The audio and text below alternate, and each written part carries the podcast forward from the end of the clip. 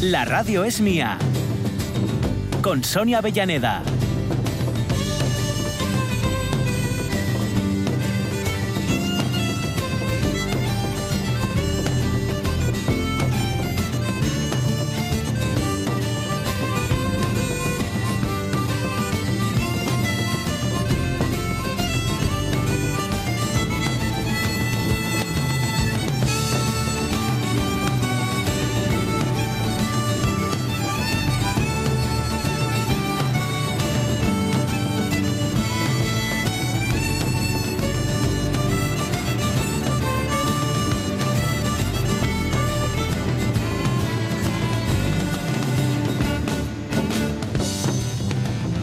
Y 8. En puntito, en puntito, en puntito. Bueno, y varios segundos, porque el tiempo es así. Intentas apretar y empieza a escurrirse entre todos los dedos. ¿eh? Siempre recuerdo aquella historia, aquel cuento de hadas que leía cuando era pequeña, de Enriqueta el del Copete, que tenía un carrete de hilo que cuando iba tirando de él podía hacer que el tiempo corriera más fuerte y así podía librarse pues de los malos momentos, de las experiencias que no le gustaban, de las obligaciones. También es cierto que en una tarde se comió el carrete, ya podéis ir imaginando. Y es que también los malos momentos hay que vivirlos, bueno, pues con toda la conciencia, con toda la intensidad. Y de esta forma podremos extraer algún tipo de conclusión. Ya sé que mientras uno lo está viviendo, ¿eh? esto es muy poco consuelo y eh, estas cosas se pueden decir a posteriori, no mientras a uno le está doliendo la chinita en el zapato. Pero tampoco está de más saber que todo termina, incluso lo malo.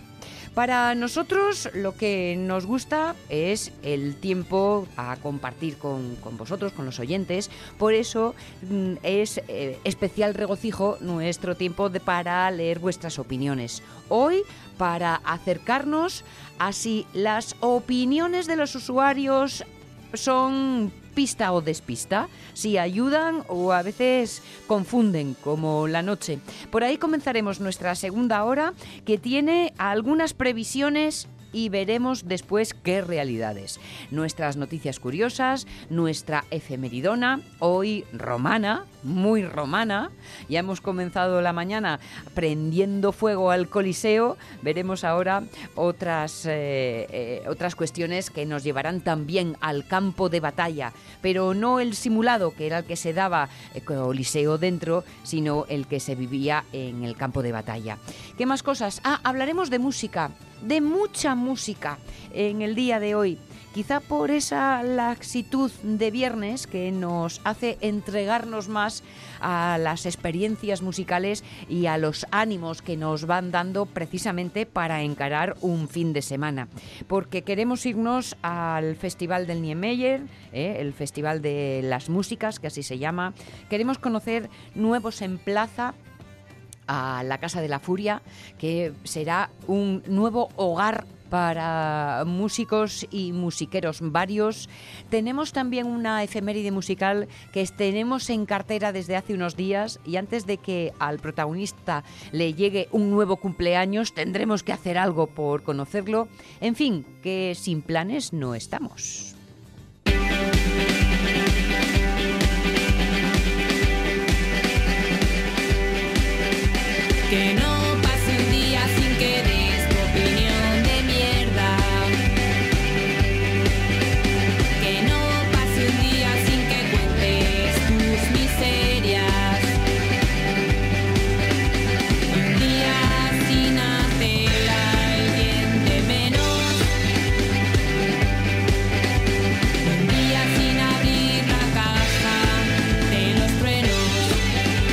Los punsetes poniendo las cosas claras.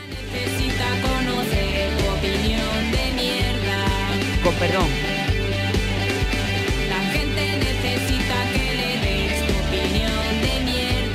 Bueno, antes de que sigamos por este camino, vamos con opiniones que desde luego eh, eh, las así calificadas por los punsetes siempre son las de los demás, ¿eh?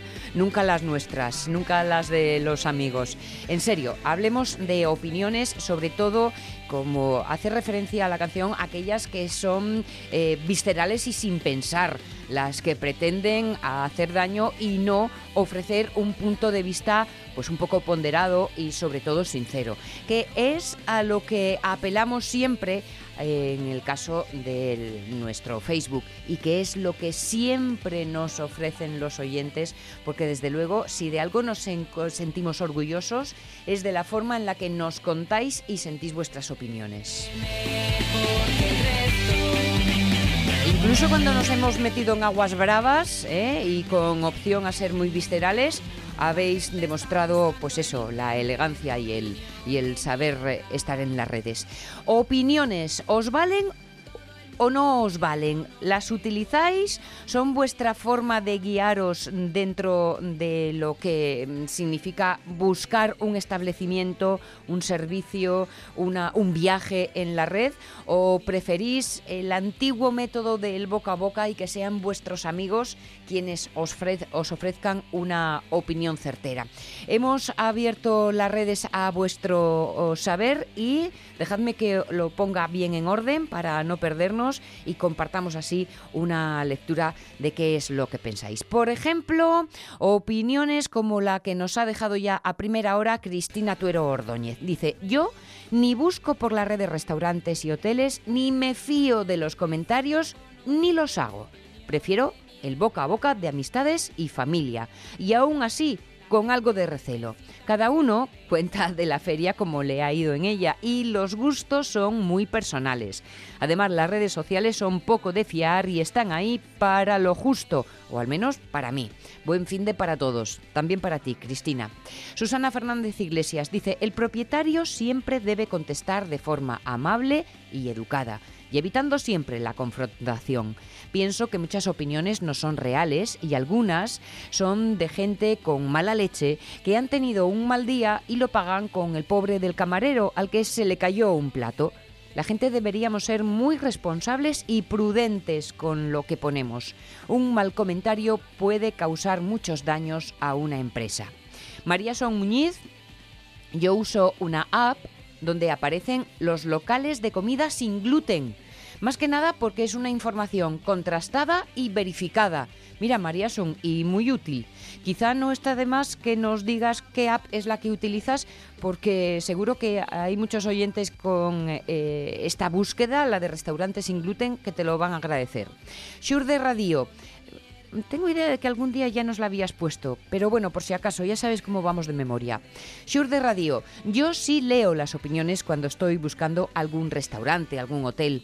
Los gustos de cada uno son muy personales, pero si casi todas las opiniones son positivas, el que pone la negativa, fijo que lle el tonto de turno o un faltoso. Y al revés, si casi todo el mundo pone malas opiniones, el que pone a ese establecimiento por las nubes debe ser el cuñado del dueño. Creo que la opinión de la mayoría es bastante fiable. Solo las opiniones de los profesionales, dice Javier Raúl García Cernuda, es de la que se fía eh, cuando lo busca en las redes. Para Águeda González, yo suelo echar un vistazo a las opiniones sobre hoteles y restaurantes que visito, aunque no es determinante a la hora de ir o no. Yo misma escribo lo que me ha parecido. Intento, eso sí, ser justa y escribir lo bueno y lo malo con educación y, por supuesto, sin descalificar ni insultar. Hace unos años tuve un encontronazo con un camarero de un bar de Oviedo. Primero me las tuve con él y después ya fue tal y como había ocurrido cuando lo puse en las eh, páginas de opiniones. Reconocieron el incidente, respondieron con educación. Por mí, tema zanjado. Pero si aquel día jueves hubiese mirado las opiniones, probablemente no hubiera entrado porque había muchas en la misma línea que la mía. Claro, eh, aquí el juego de las estadísticas, eh, las opiniones que más se repiten, suele ser una, mm, eh, un buen baremo para calibrar la certeza o no, la, la- la verdad que hay en ellas o no. Alberto Madeu Rodríguez dice, yo me fijo en el global de las opiniones. Si un restaurante tiene 200 excelentes y dos pésimas, claramente esas dos tienen que hacérselo mirar. Miro mucho las negativas, porque si se quejan todos de la comida, de que es escasa, obviamente voy a pasar fame. Yo tenía un jefe que a la hora de comprar a un proveedor Le pinchaba para que le dijera las cosas malas de los productos de la competencia y con eso ya se iba haciendo una composición de lugar. Para Rubén Cardín, hace tiempo que no miro las opiniones que salen en las redes sociales.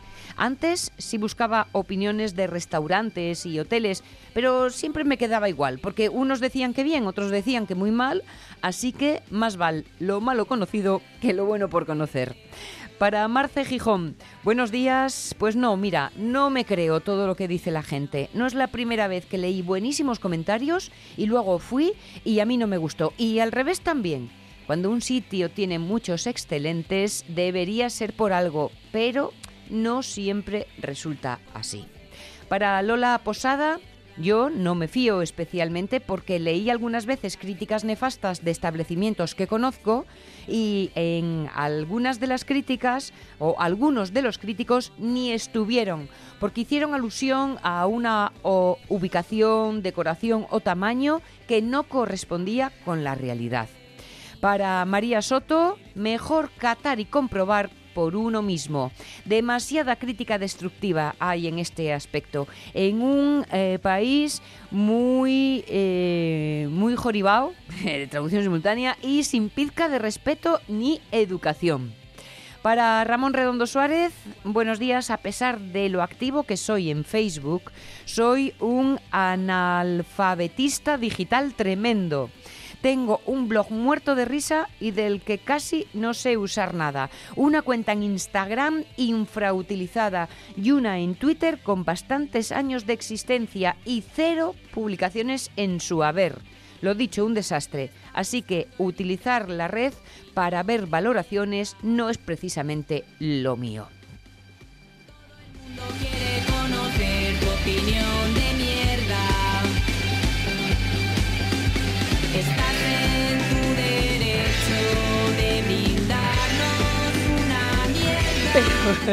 Velo García, me encanta, ¿eh? La verdad que, bueno, yo no, no quiero decir que subrayo, pero Velo García antaño preguntaba a un municipal o a un barrendero, ya que son dos de los oficios que te obligan a patear las calles y estar en permanente contacto con la realidad de la ciudad.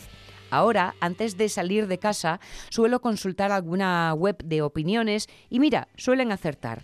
Para mí está claro que si hay 50 opos- eh, opiniones de un sitio, de ellas 40 son muy buenas y excelentes y alguna resalta negatividades, pues eh, lo primero que miro es de qué se trata eso negativo, porque a veces ves que dicen cosas como que la almohada no sé qué, o sea, una pijada. Otras, algún tema menor, que puede venir dado porque ese día estás col cable cruzado. Mi experiencia me dice que suelen ser fiables. Por supuesto, en varios restaurantes les tengo advertido de fallos, como por ejemplo un revuelto infame, que me lo cambiaron, aunque no mejoró mucho, en un restaurante de otra ciudad. De la aparición de una espina como una espada en una tortilla de bacalao. Y en otro sitio, un relleno de carne que estaba quemado. Bueno, oye, a todos les pueden pasar cosas así, ¿eh? Para Roberto Cañal, con un negocio abierto al público, estoy expuesto a críticas incontrolaes. Yo leoles y si tienen fundamento, tomo nota. Si no, lo tienen paso tremendamente. Pa temas de hostelería y hotelería, fíome más de xente conocida que de esos chiflos y si non, pues a la aventura. Oye, y que sea lo que tenga que ser. Isabel Menéndez Menéndez dice, fíame de lo que opina la gente. Jamás. Voy al sitio que sea y según sea la cosa, tomo decisiones. Pedir la hoja de reclamaciones y es muy efectivo, pero la gente prefiere el anonimato de las redes. Para Trini Suárez, si no conozco el sitio ni tengo referencias por terceros, sí que las miro, pero miro todas.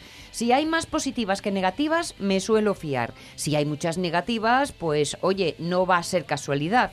Luego están los que no sé qué comerán en su casa porque tienen unos criterios un pelín surrealistas. Este verano de vacaciones fui a un sitio que recomendaban y fenomenal.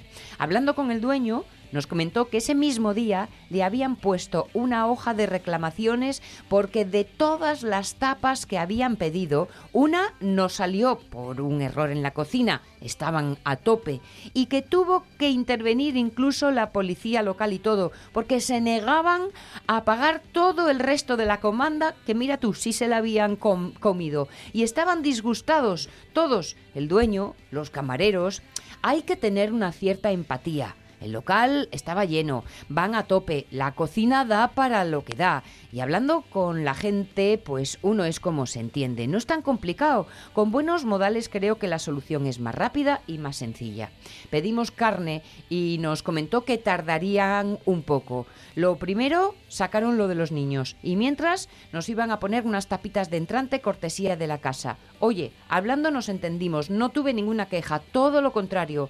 Nos comentó también una cosa que me llamó la atención. Dependiendo de la zona geográfica, los clientes tenían mayores exigencias o menores. Los más cercanos geográficamente, mucho más exigentes. Que, por ejemplo, los que veníamos de más lejos, que estábamos a mil kilómetros como de Asturias, y estos eh, teníamos opiniones o exigencias menos, eh, menos elevadas. Dice, todo esto por si os aporta algo.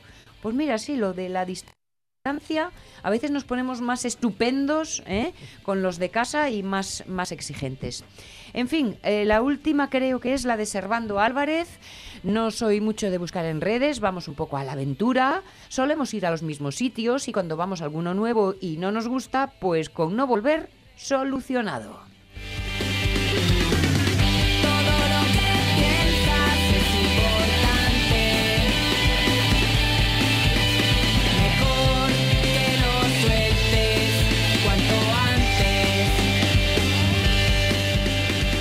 Sin aliento, 11 y 24.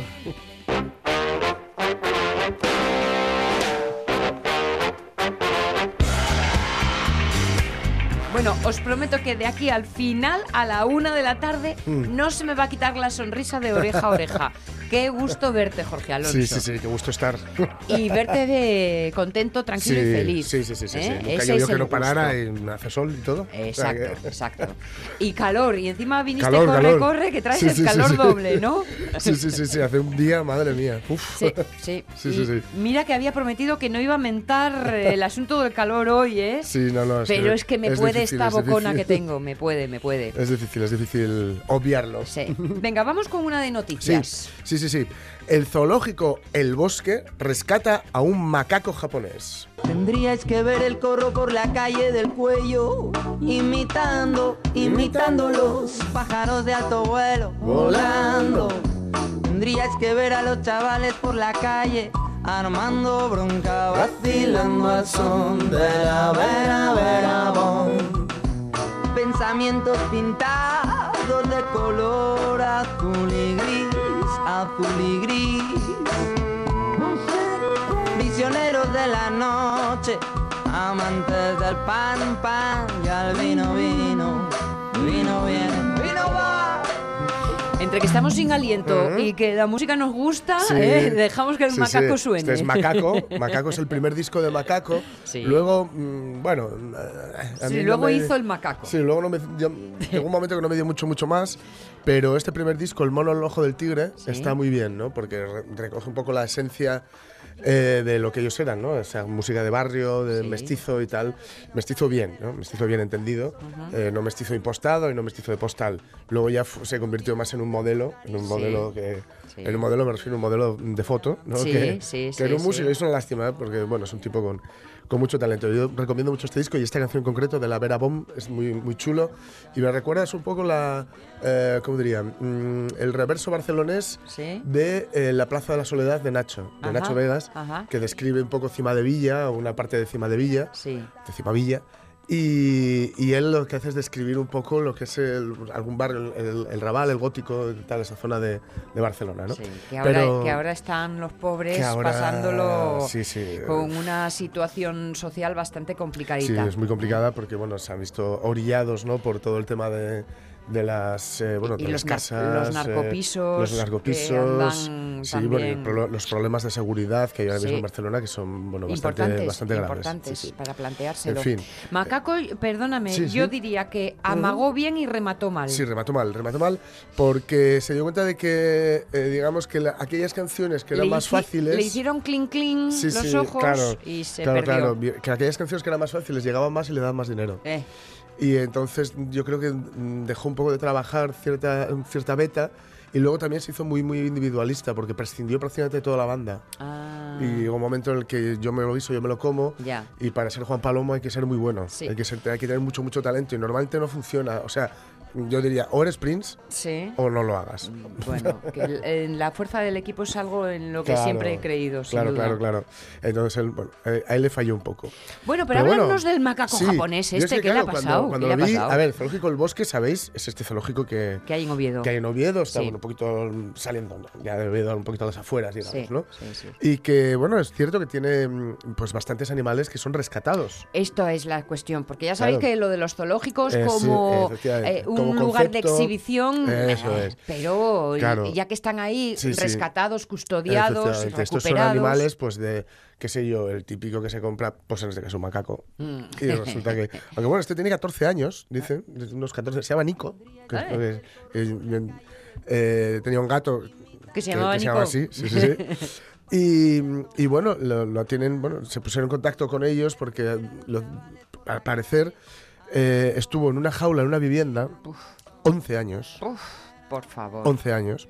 Y ¿Para su qué? dueña, eh, después de 11 años, parece ser que entró en razón. Sí, Tardó, ¿eh? sí, Y a través de una asociación nacional, eh, fue Anadel, sí. pues decidió ceder a Nico. Anadel se puso, porque claro, eh, esto es también, ahí te lo suelto, ¿no? Ahí lo llevas. Ah, No, hay que buscar un sitio donde dejarlos. Es un animal. Y, un sitio ad hoc, Claro, un sitio es propio. un sitio, es un animal, es un, es un mono, es un- no puede estar, no, no puedes pasarlo de una jaula a otra jaula. Claro, ¿no? claro. Entonces se pusieron en contacto, claro, con el bosque, que, Ujú. pues, que es el lugar eh, seguramente más adecuado ¿no? que Sí. encontraron para él. Y bueno, según lo señalaron, dice que el momento de la recogida no estaba en buenas condiciones. En la jaula en la que estaba era, de- era muy pequeña. Uf, Se le había eso. alimentado mal, tenía problemas de salud, pero bueno, estos bichos son de, son de fierro y en ocho semanas dice que ya había mejorado eh, un montón. Son ocho semanas que no es solo de cuidarle bien, es decir, no es solo de darle bien de comer Sí. o de darle bien, no, no, es Cuidarle tratarle. bien, eh, cuidarle es bien está en otro aspecto Claro, más importante. Para que él vuelva, para que se recupere. eh, seguramente también al estar en una jaula tendrían miembros atrofiados. eh, Seguro. porque los macacos, o sea, mm, póngale. El macaco japonés, para que nos demos cuenta, son estos que están en la, en la- bañándose. Que se bañan Sí, en las. Estas sí, que sí, tenemos una charca Sí, y sí, tal, son esos. Eh, claro, los monos, en fin, por, por, por definición, quiero decir, no son unos bichos que les guste estar sentados en plan Homer viendo la tele. Actividad y sociedad. Claro. Las dos cosas de las que carecía. Efectivamente, y este pues le, le ponen en una, en una jaula, pues imaginas cómo estaba el pobre. A mí me, me recuerda mucho al... eh, voy a citar de memoria, digo Tarteso, que Tarteso, es, aparte de ser una cultura Sí. eh, de, así de la, de la Y que antigüedad, suena también a un plato de comer. Sí, sí, sí. Es una, son unos, unos especie de monitos pequeños Ni idea. eh, que llevan fatal el cautiverio y sin embargo aún así los seguimos teniendo y los seguimos hay mucha gente que pues que quiere tenerlos precisamente por lo exótico de ellos y eh, se, les, se les dice que son eh, los únicos animales aparte del ser humano que se quitan la vida que se suicidan y lo cierto es que no, en fin, suicidarse es un término muy fuerte, más que nada porque implica una, serie de implicaciones éticas y morales de los Sí, que un animal sí, carece. sí. Pero sí es cierto que, por ejemplo, pueden llegar a eh, eh, golpearse Sí. o tal, hasta la muerte De desesperación. de- por desesperación. ¿no? Entonces, bueno, este monín, pues al, al final lo han- lo han- dicen que no ha sido nada fácil el hecho de eh, sacarle y que empiece a con- convivir con el resto de, de animales por todos los años que llevaba en solitario. Claro. Ya, había- ya no sabía socializar, ¿no? Claro. Eh, entonces, además, estos son, son, más por norma general, son bastante agresivos. Sí, tienen Y mucho están bien dotados, tienen unos Sí. colmillos, tienen unos- una boca con una- un par de hileras de dientes bastante notables, ¿no? En fin. eh, bien que los rescaten, pero yo pediría que dejen a los macacos allí, sobre todo a estos, ¿no? Que los dejen allí, en Japón. Japón. Mi aquesta leo Japón. Eres Japón.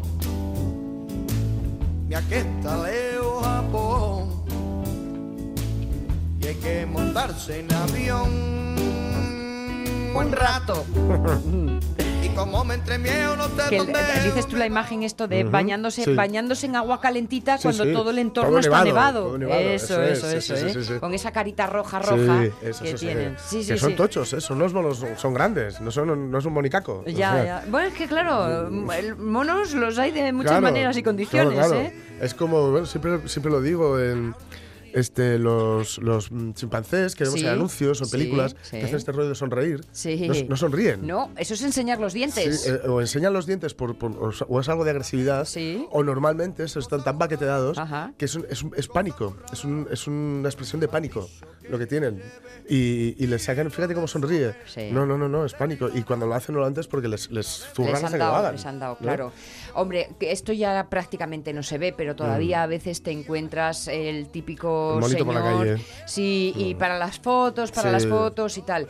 Y mm, la idea, yo os propongo que por muy divertido que parezca, Claro. no os hagáis la foto para Sí, no fomentar este tipo de Del uso mismo de modo los que animales. subirse a un elefante en Tailandia Sí. o por el estilo, mm, a nada que se busca por internet, ves las, las heridas que tiene en la cabeza de, que, le, Claro. que hacen con el, con el gancho, ¿no? Para Claro. enseñarles a...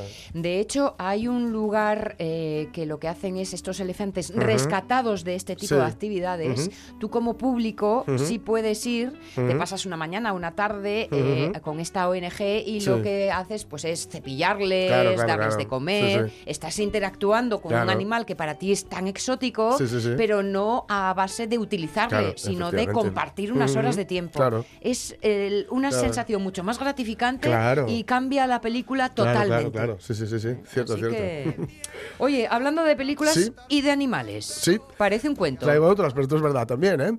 Una pareja de pingüinos macho incuban un huevo en el zoo de Berlín.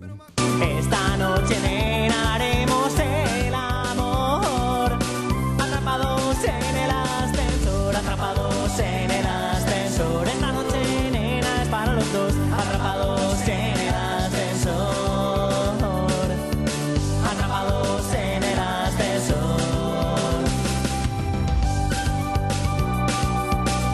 el ascensor no estaban, ¿no? estaban, En este caso. No eran pingüinos en el ascensor, Vale. pero sí pingüinos efectivamente del zoo de Berlín.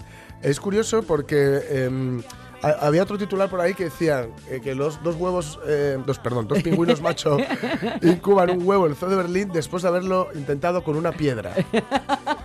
Y esto es cierto, es que la lo historia creo, ¿eh? Me lo creo. tiene todo. Vamos a ver. A ver. Había una, ellos veían que Skipper y Pink, Sí. que son dos pingüinos macho que son pareja, Vale, ¿eh? He de decir. vale. Y los Porque- pingüinos son fieles para toda la vida, además. Sí, sí. Porque que sea el macho el que cuide el huevo, Sí, esto es la costumbre. efectivamente, sí, Aquí el sí. asunto es que sean, Eh, eh, son una pareja. Una pareja de dos. O sea que. está- Bueno, como todas las parejas que son de dos. Pero esto es, bueno, según, según algunos estarán en pecado y todo. ¿no? Hom- hombre. Fíjate. Y el caso es que veían que efectivamente ellos, como claro, procrear no podían, Sí. pues cogían alguna piedra que se pareciera Y de vez y en lo cuando. incubaban. sí.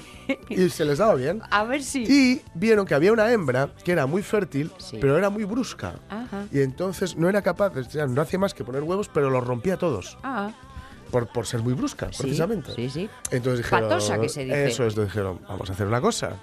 Le ponemos el huevo de la hembra Le enfrente pone- del macho Sí. y a ver qué pasa Sí. de estos dos. Sí. Inmediatamente lo cogieron. Y dice que además supo qué hacer inmediatamente, lo cogió, pim pam, pim pam. Ya está. Y adoptado. ¿Sabes cómo es? Que lo ponen por Es que los son más grandes. Sí. Entonces lo que hacen es ponerlo como la barriga. Sí. ponen ahí la- o sea, como que se sientan encima de él. Lo ponen donde las sobre, patitas. sobre las patitas, Sí. ¿no? Y, y al Y agacharse ahí- un poco queda totalmente queda- cubierto. Y ahí está. Llevan desde el 11 de julio con ese trabajo. ¡Ole! Y pasados 55 días, si todo va bien, pues luego se romperá y nacerá una cría. Y sería la primera nacida en esta especie en el zoo desde 2002. Lo tiene todo. O sea que como nazca, como sea la primera que nazca, la cosa vaya bien y sea de dos pingüinos machos, yo les veo, les veo la cabalgata del orgullo el año que viene. O sea, Me encanta. ahí están. Que luego, por supuesto, criarán a, a- a- a la Hombre, cría. esta, hombre, ¿no? oye, hay que hacerse cargo de lo Claro, que traes al no, mundo. no creo- bueno, igual, qué sé yo, les- solo les molaba esa parte y luego se la devuelven a la, hembra. Toma, guapa. A partir de aquí, esto es cosa tuya. Empieza ¿eh? a pedir la paga, sí, encárgate sí. tú. Esto es cosa tuya. En fin, es un ejemplo del mundo animal, del mundo, Sí. digamos, o de cierto mundo animal que debería ser- servir para otra parte del mundo animal que camina sobre dos patas y se dice racional. que a todas esas feminoides que tenemos aquí de pancarta y subvencionadas se vayan a la puerta de la embajada de Irán donde todavía lapidan a las mujeres, donde tienen que salir a la calle acompañadas por un macho porque no se fían de ellas, donde las visten como brujas, que vayan allí y las defiendan, como las africanas que las mutilan genitalmente. ¿Dónde están las feministas españolas? ¿Eh? Lo que pasa que eso no es, no, eso no es progre, eso no es progre. Huelga decir que es eh, Bertín Osborne, eh, hablando de lo que no sabe. Y haciendo una muestra preclara, sin entrar en, en- en absoluto, eh, sin entrar en absoluto en consideraciones políticas e ideológicas, una muestra preclara de lo atrevida e insultante que puede llegar a ser la ignorancia, en este caso. Que, ¿Entiendes? Cri, cri, cri.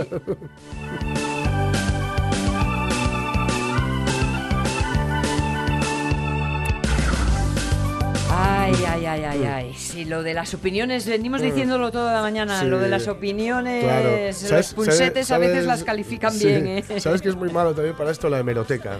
Ya, La ya. hemeroteca, porque, sí, porque mira, no olvida. A raíz de estas declaraciones o de otras parecidas de, de, mm, el, el amigo Bertín, que, dice que, que hab- que todavía utiliza la palabra machos para hablar del, del género masculino, eh, en el cual le preguntaban, le preguntaban en una entrevista, Bertín, esas, esas manos tuyas que, que han acariciado a tantas mujeres, ¿en alguna ocasión las han golpeado?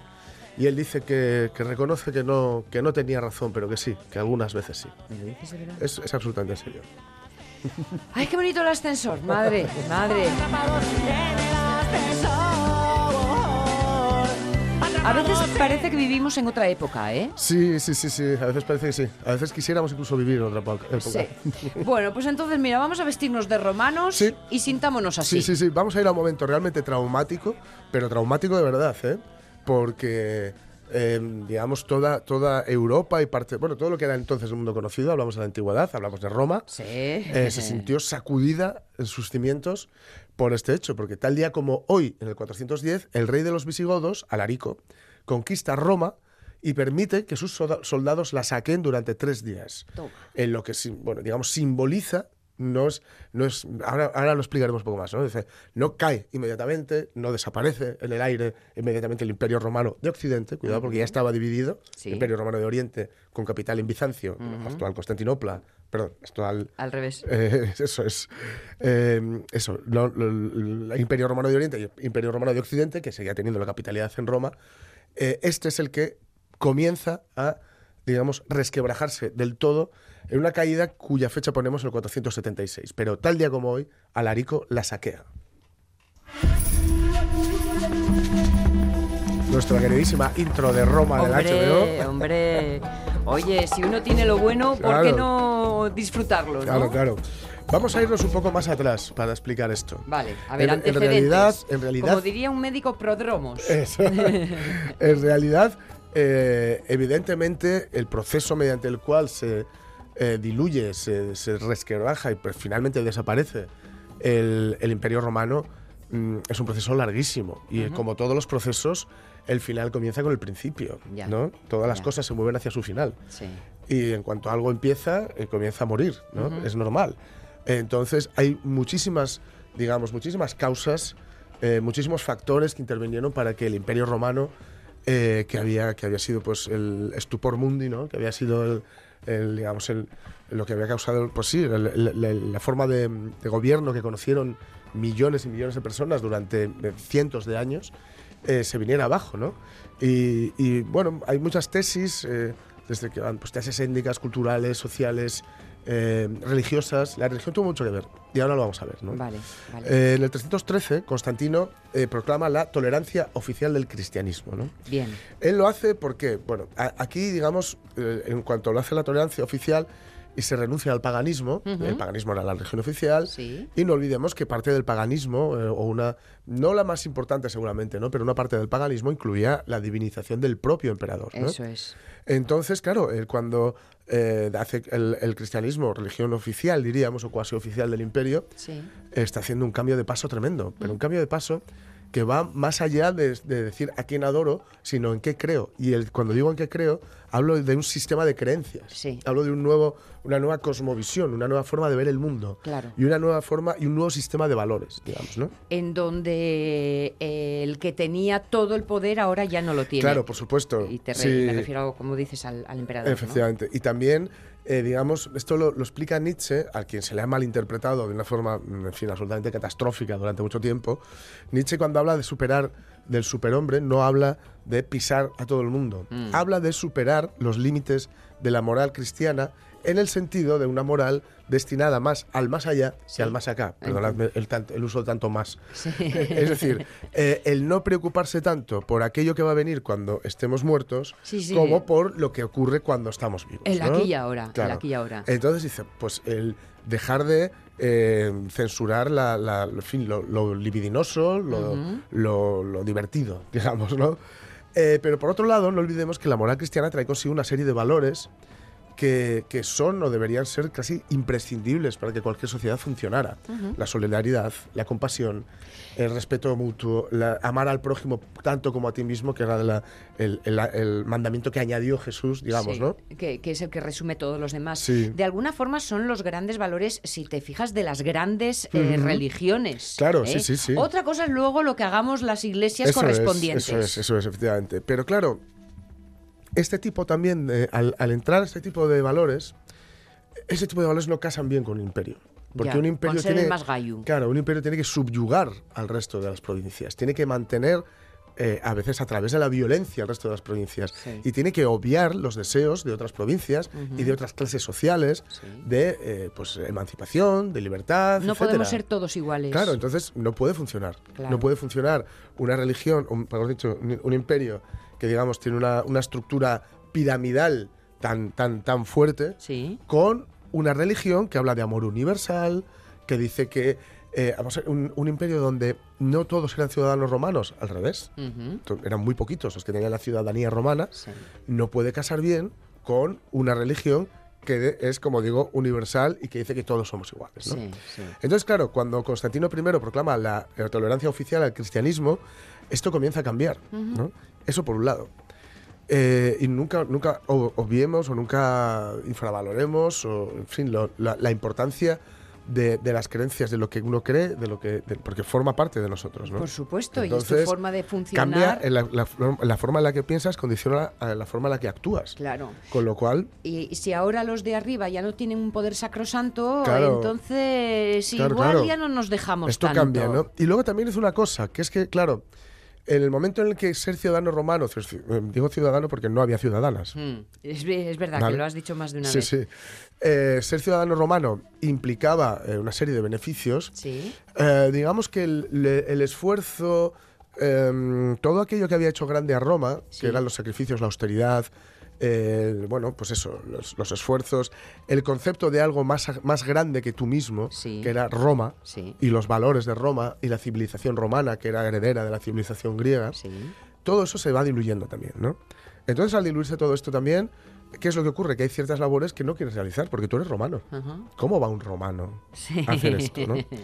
Entonces Constantino comenzó a eh, traer francos, a traer a los francos, a traer bárbaros, eso, bárbaros son extranjeros, Eso es.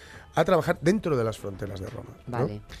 Eh, claro, muchos empezaron a sentarse dentro y esto hará pues, que, por un lado, como digo, no, haya, no se impliquen los propios romanos en ello, y por otro, eh, se empiece un poco a, a desdibujar lo que era Roma, las fronteras de Roma, qué es Roma y qué no es Roma. ¿no? Tampoco debemos obviar el hecho de que en esta época eh, comienzan a haber bueno, muchos ataques piratas, las legiones se debilitan, se debilitan no por su potencia, sino porque ya no hay un mando único, sino que hay varios mandos, ya no se dedican tanto a defender eh, el imperio romano o el senado y el pueblo romano como los propios intereses de los generales. En fin, eh, esto hace que, los, ejércitos romanos, que encima em, comienzan a, ser dem- demasiado caros para aquello que, que consiguen, eh, va a hacer que todo poco a poco se vaya diluyendo y va a hacer que eh, los, los ejércitos romanos que luego salen fuera de sus fronteras Sí. y se establecen, el, el el aparato estatal ya no llega hasta ellos. Y al no llegar hasta ellos comienza a haber jefes locales. Esos je- jefes locales, aquí tenemos muy cerquita uno, en la villa de Veranes. Sí, sí. Vayan a verla, por Dios. Sí, sí. Empiezan a mirar más su ombligo que otra Claro, cosa. y ¿no? les importa muy poco el imperio y mucho lo, lo suyo. Digamos que entonces así comenzaría hasta poco a poco este proceso de decadencia que luego se va a acrecentar cuando comience a haber, pues lleguen eh, obispos al poder, que serán otro poder dentro del poder, y comience también a, hacer- a haber una, esto nos va a sonar un poquitín, pero esto ya venía a tiempos de César, pero ahora se generaliza, si el Estado no es fuerte, si el Estado no mira, si el Estado no vigila qué hacen todos sus funcionarios, Sí. la gente roba. Mucho. Que vaya sorpresa Esto es que una me cosa das. que nos sonará muy Nunca raro. lo había visto. Nos esto. sonará muy raro. De modo que, bueno, mm, fueron tantas las causas, pero sí que es cierto que este hecho que, que hoy comentamos Sí. es un shock para todo el mundo. Cuando se enteran, cuando se enteran meses después, porque no había los, los, los medios de comunicación que que tenemos ahora. Pero imaginaos lo que es que vengan y te digan, mm, un, un ejemplo. Sí. El impacto que tuvo en nosotros ver la- caer las Torres Gemelas, sí, multipliquémoslo por mil Estaba pensando en esa idea, Claro. fíjate, como, como Claro, claro. ejemplo visual de un imperio que le multipliquémoslo, tocan la nariz. por mil, porque sería no, no, un, no un atentado como el de las Torres Gemelas, sería un ejército devastando Nueva York durante tres días. Claro, ¿no? claro. Entonces esto es lo que ocurrió, ¿no? Entonces, bueno, fueron muchas las causas, ya digo, fue, el impacto fue tan, tan grande que a veces se nos olvida que un proceso histórico, como dije al principio, es algo mucho más fluido y más complicado que una sucesión de nombres y fechas. Y desde luego que Roma no acabó siendo ese sueño que tuvo solo en el cine el emperador Constantino, perdón, Marco Aurelio. Hace 200 años los galos eran nuestros peores enemigos. Ahora les saludamos como amigos. En todo el mundo, solo dos pequeñas fronteras nos son todavía hostiles. Una aquí en el norte, separándonos de los llamados bárbaros. Y otra en el este, Persia. Solo en esas fronteras encontraréis fosos, murallas, fortalezas y odio. No son esas las fronteras que Roma desea. Roma quiere, necesita fronteras humanas. Hemos luchado mucho. Vuestro esfuerzo ha sido muy grande. Pero ya se adivina el final del camino. Aquí, a nuestro alcance, están los siglos dorados de la paz. Una auténtica paz romana. Donde quiera que viváis, sea el que sea el color de vuestra piel, cuando llegue esa paz, ella os traerá a todos, a todos, el supremo derecho de la ciudadanía romana. El final. Esto solo ocurrió en el cine. ¿eh? Sí, claro, el final de un, de un imperio que tiene, pues eso, todo un proceso, pero que podemos poner este momento como un hito para Sí, sí, lo es, señalarlo lo es, lo en es, el calendario. Lo es sin duda. Ujú. 11 y 49.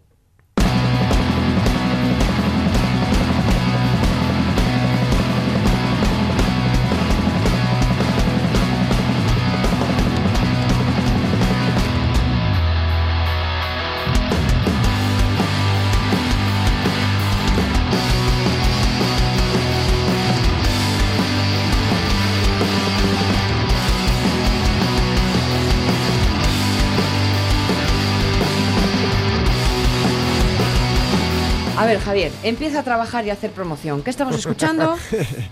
Pues bueno, estamos escuchando una de las bandas de nuestro sello, Discos Furia, Sí. que es una de las partes que compone todo este conglomerado de servicios y de locuras que estamos haciendo. Y nada, eso, es una pequeñísima muestra de, de parte de la música que se hace en Asturias y parte de la música que edita Discos Furia. La Casa de la Furia. ¿Lo he dicho bien? La Casa Furia. La Casa Furia. Pero podría ser la Casa de la Furia Bueno, es, yo creo que es que me tengo en la cabeza lo de la, La casa, casa de la bomba. Ah, bueno. No, para mí la casa de la bomba. Cada uno, ¿eh? Su, la edad te marca tus propias referencias. La Casa Furia. Un nuevo espacio donde los músicos ahora pueden encontrar lo que necesitan y encontrarse. entre ellos. Sí, eh, al menos eh, sobre el papel lo que tratamos de conseguir es eh, un espacio que ofrezca todo tipo de servicios a- al mundo y a la industria de la música, tanto Mm. a grupos noveles como grupos totalmente profesionales y profesionalizados, como a eventos, a agencias de management o todo eso. Y trata pues eso de, de ofrecer alquiler de vehículos, alquiler de, de espacios para realizar ensayos o para realizar grabaciones o para recibir clases de algún instrumento en concreto. Eh, alquiler de vehículos incluso de gira, eh, si alguna banda o algún artista o algún evento también Mm. necesita personal, como road managers, tour manager, eh, bueno, en fin, todo el personal que pueda necesitar un grupo, también lo puede encontrar allí. Qué bueno. Además de, bueno, servicio de diseño, de foto, de, bueno, Todo, todo, lo que- un es. completo. La idea es que cualquier grupo pueda ir allí que no tenga absolutamente nada más que ellos mismos y su música y puedan eh, recibir todo el soporte logístico y de personal que necesiten. Mm. Claro, esto entiendo, Javier González, no sé si os lo había presentado ya, amigos, ¿eh? el loco y, y- y hago, me hago eco de sus propias palabras al frente de, de Casa Furia. Esto, Javier, de alguna forma ha surgido de vuestra propia experiencia, de tener que veros obligados a ir aprendiendo y, a- y buscando cada paso, y decir, mira, esto que hemos sufrido que no lo pasen los demás. Sí, esa es, eh, ese es el espíritu general que, Mm. que dio origen a todo esto. Que básicamente somos gente, pues eso, de entre 30 y 38, 39 años, que toda la vida estuvimos tocando música, pero que toda la vida nos tocó ensayar en sitios que no eran muy recomendables, o que no estaban en sus mejores condiciones, o en el mejor de los casos que simplemente no sonaban bien. Entonces, bueno, pues a, a costa de, de tener que haber hecho eso durante tantos años y de darnos cuenta a posteriori de todos los impedimentos que eso nos supuso, de simplemente con el hecho de que aprendes mucho más lento porque no tienes ningún asesor, por así decirlo. Y tienes que ir apagando fuegos. eso es. Entonces se trata de eso, de, de corregir ese aspecto y de tratar de ofrecer una versión un poco más fácil y más profesional a los grupos que están Mm. empezando ahora y a las propuestas que están ahora iniciándose. ¿Dónde está el espacio eh, de Furia? El espacio está entre el Carlos Tartiere y la Plaza de Toros. Está, o sea, a nivel legal figura en calle Ujú. Fuertes Acevedo, lo que pasa que el acceso es por la parte de atrás de Fuertes Acevedo. Ah, sí, sí, por vale. una vía calle eh, que se llama 3 de abril de 1979. Vale, vale. A través de ahí es el acceso. Eh, claro, eh, a ver, mm, entiéndeme, Javier, ¿nos va a quedar pequeño Oviedo? ¿Nos va a quedar pequeña Asturias? Mm. Porque mm, eh, lo que estáis planteando, y a nada que uno entre en la página de Casa Furia, que hay mucho, mucho nivelón, ¿no? Y mucho poderío ahí. eh. Es terriblemente ambicioso. Eso te Y- digo, vale, Y se bien. trató de hacer lo mejor posible desde el principio. Y también que somos conscientes de que va a satisfacer una demanda muy importante y muy histórica de no solo de Oviedo, sino de, de parte de Asturias. Sí, sí. Pero ojalá que se nos quede pequeño. ojalá. Ojalá. Porque las instalaciones, los servicios, tal, bueno, quiero decirte que los grupos cuando empiezan no tienen así como precisamente mucho cash. Mm, No, no. Y también está pensado para que no sea prohibitivo económicamente. Vale, Desde la web se puede observar los precios y, y cuáles son las condiciones de ensayo, pero está enfocado precisamente a que sea una a que la música sea una oferta de ocio, igual que alquilarte una pista de pádel o, Claro.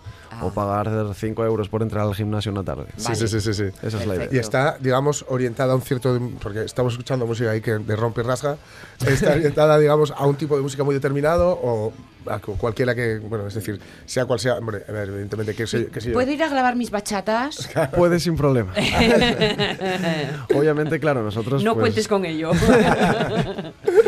Nosotros venimos, o sea, nuestro círculo de Sí, sí. personas así afines y que Mm. llevamos trabajando tiempo, más o menos somos todos de un corte similar, pero Ujú. obviamente para nada nos negamos Claro. a que solamente haya esa música. Ujú. De hecho, lo que nos gustaría conseguir de Sí. la Casa Furia sería que fuera un espacio lo más versátil y lo más polivalente que exista, tanto a nivel personal como a nivel Claro. esti- estilístico. Y está muy bien porque, por ejemplo, ahora es muy habitual que vengan músicos de, de fuera y no traigan, por ejemplo, o no traigan banda, o no traen el, el road manager y tal.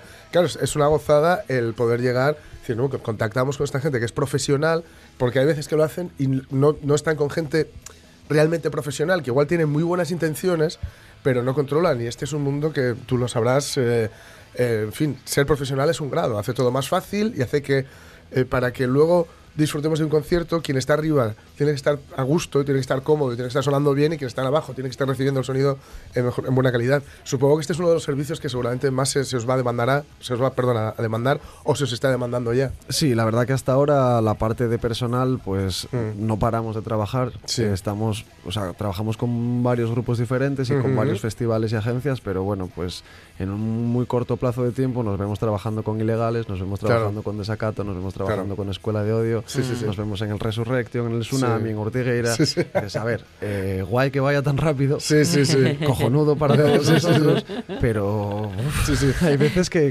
Pues, esto, antes, ¿cómo lo hacíais? Eso es. Joder.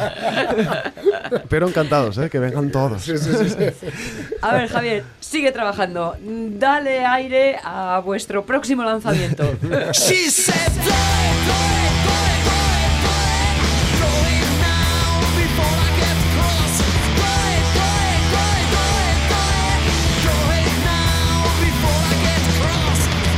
Va a ser lo próximo que saque el sello? Sí, eh, esto, este trabajo y otro más de otro grupo que se llama Onza, esto que suena es de los Bujes, de Mieres, mítico Sí. grupo Ah, sí, de, sí, toda la vida, sí. que vamos a tener el honorazo de editarles el nuevo y siguiente disco. Qué bueno. Y bueno, me apeteció traeros un poco el tema Sí. que a mí más me gusta, ya sé que a ellos no, pero bueno, ya sabéis que hay que barrer un poco para acá. Claro, claro, claro. Y esto de, de que el grupo piense una cosa Sí. y los colaterales Bueno, piensen otra, esto es otro clásico sí, sí, de, sí, ¿eh? sí. de la- Es que me encantó ese tema. Y puestos a elegir uno para poner aquí, pues Claro. Oye, y Onza, Onza es el proyecto que tiene David Cantalejo con Sete y con... eso es. Sí, ¿no? Uf, Sí. ese pinta, pinta bien. David Cantalejo, eh, bueno, es un- diría, si, si me oye me mata, pero es un histórico. Porque era el bajista de Cactus Jack y hasta el show, en fin, es un tipo que ya lleva Sí. mucho tiempo, aparte de ser un tío muy recomendable y muy divertido. Bueno, David, Pero- ser recomendable durante muchos años está bien. Sí, ¿eh? O claro, sea claro. que... el, el famoso eh, córtate el pelo, cambia de vida. Sí. Es una frase que les dijeron a, a Cantalejo cuando entró a tocar una vez en Villabona, en los 90, Sí. y un preso, David Cantalejo llevaba el pelo muy largo, y le dijo, córtate el pelo, cambia de vida. y esa frase que fue la que resumió todo el rollo noventero, dijo, pues viene de ahí, ¿no? Claro, y ni se cortó el pelo ni cambió No, de vida. nada, ¿no? nada, ninguna de las dos cosas. O sea que, bueno, quiero decir que, que estáis eh, trabajando con, con gente que, en fin, Bujes eh, son Sí, proyectos... Bujes también tienen- Son proyectos que seguramente ahora con, con Casa Furia seguramente eh, van a lucir mejor, ¿no? Seguramente. Esperemos, esperemos. Sobre todo eh, con que puedan trabajar mejor. Claro, vale. claro, claro. Sí, sí. Pues lo iremos comprobando. ¿eh? Me parece muy bien. Vais a sentir nuestro aliento en la Sí, nuca. sí. Perfecto. Estamos encantados con ello. Casa Furia. Podéis buscarlo en la red Sí. y conocer todos los Una web detalles de esta maravillosa, oferta. además, sí, ¿eh? señor. La, la web está muy chula. ¿eh? Eso es trabajo de Gomeru Apepes, que es también una empresa de aquí de que Hay que darles un buen empujoncillo. Que y cuando uno busca calidad no es necesario salir de nuestra Ah. casa ni de nuestras fronteras. Javier, gracias por venir a vernos. Muchísimas ¿eh? gracias a vosotros. Y Un por placer. estar loco. Hay que estar un poco loco siempre. Noticias de las 12.